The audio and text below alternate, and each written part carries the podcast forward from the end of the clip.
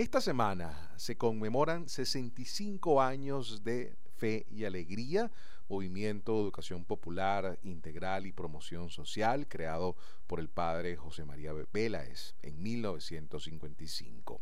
Y para conversar de los retos de fe y alegría, de los escenarios que se presentan para este aniversario y del impulso necesario para seguir en su hermosa labor educativa formadora, no hay mejor entrevistada que la profesora Luisa Pernalete. La profesora Luisa Pernalete es docente, coordinadora para la paz de Fe y Alegría y ella, entre otras iniciativas, creó el programa de Madres Promotoras de Paz. Además es activista por los derechos de los niños, niñas y adolescentes. A ella le saludamos. Profesora Luisa, muy buenas tardes. ¿Cómo está? Hola, buenas tardes. muchas gracias a ustedes por el, contacto. Digamos, cuando el, aniversario es el 5 de marzo, nosotros hemos decidido, diría, que todo el año va a ser para nosotros un año de júbilo porque llegar a los 65 no es cosa fácil en un país como el nuestro, ¿no?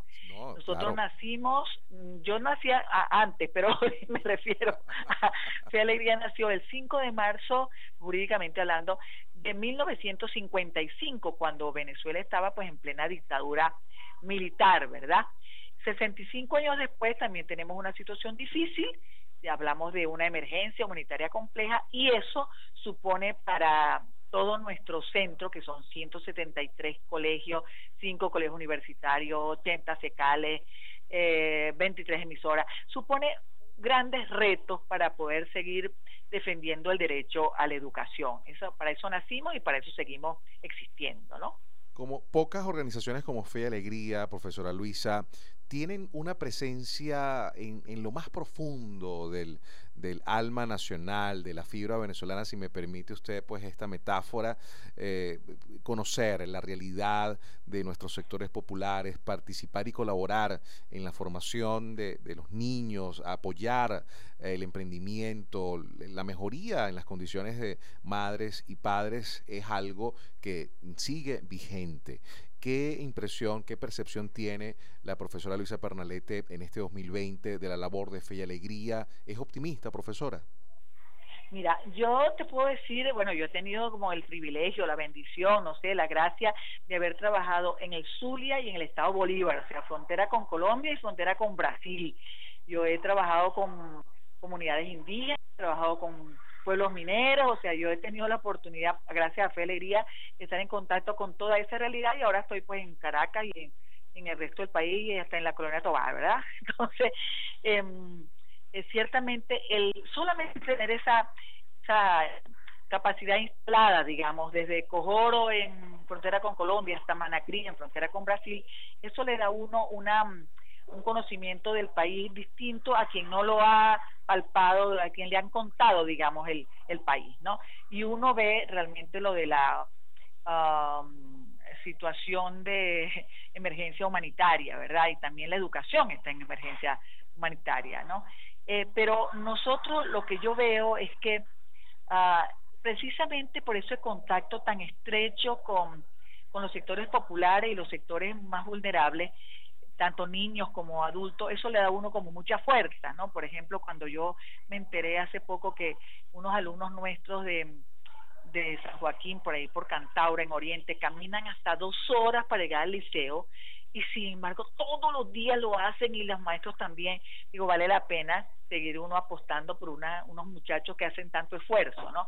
Entonces para nosotros es un reto que el muchacho persevere, ¿eh? El muchacho se quede con nosotros. Tenemos 98 mil estudiantes, nos ha bajado un poquito la matrícula, pero seguimos teniendo bastantes. Em, entonces, que se queden con nosotros, no, no es con nosotros, que se queden en la escuela es lo que es para nosotros lo importante, ¿no? El otro reto es cómo cuidar a los cuidadores. Sin maestros no hay escuela, Alexei. Yo puedo trabajar sin pizarra, sin techo, sin pupitre, pero sin maestros no. Entonces necesitamos apoyar tremendamente a nuestro personal para que pueda mm, quedarse en, su aula y pueda perseverar. Y esto no está fácil porque lo que gana un maestro, para que tengas una idea, un maestro en, Colombia, comenzando su carrera, gana más o menos 250 dólares, eh, 200, ese es su salario, ¿no? En Venezuela, un maestro que está comenzando gana como 5 dólares, ¿no? Y un director gana como 10 dólares. Entonces piensa tú si con eso se puede vivir. Entonces, por eso nos renuncian llorando, pues, ¿no?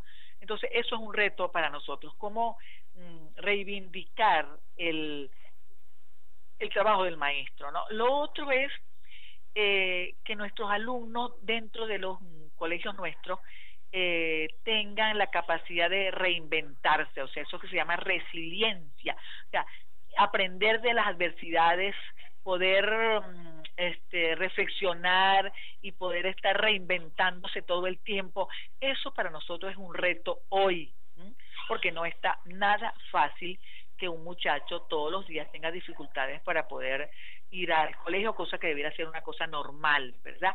Y luego otro reto que yo le doy mucha importancia, bueno, todos son importantes, es el aprender a convivir con los demás y aprender a ser ciudadanos responsables con derechos y con deberes.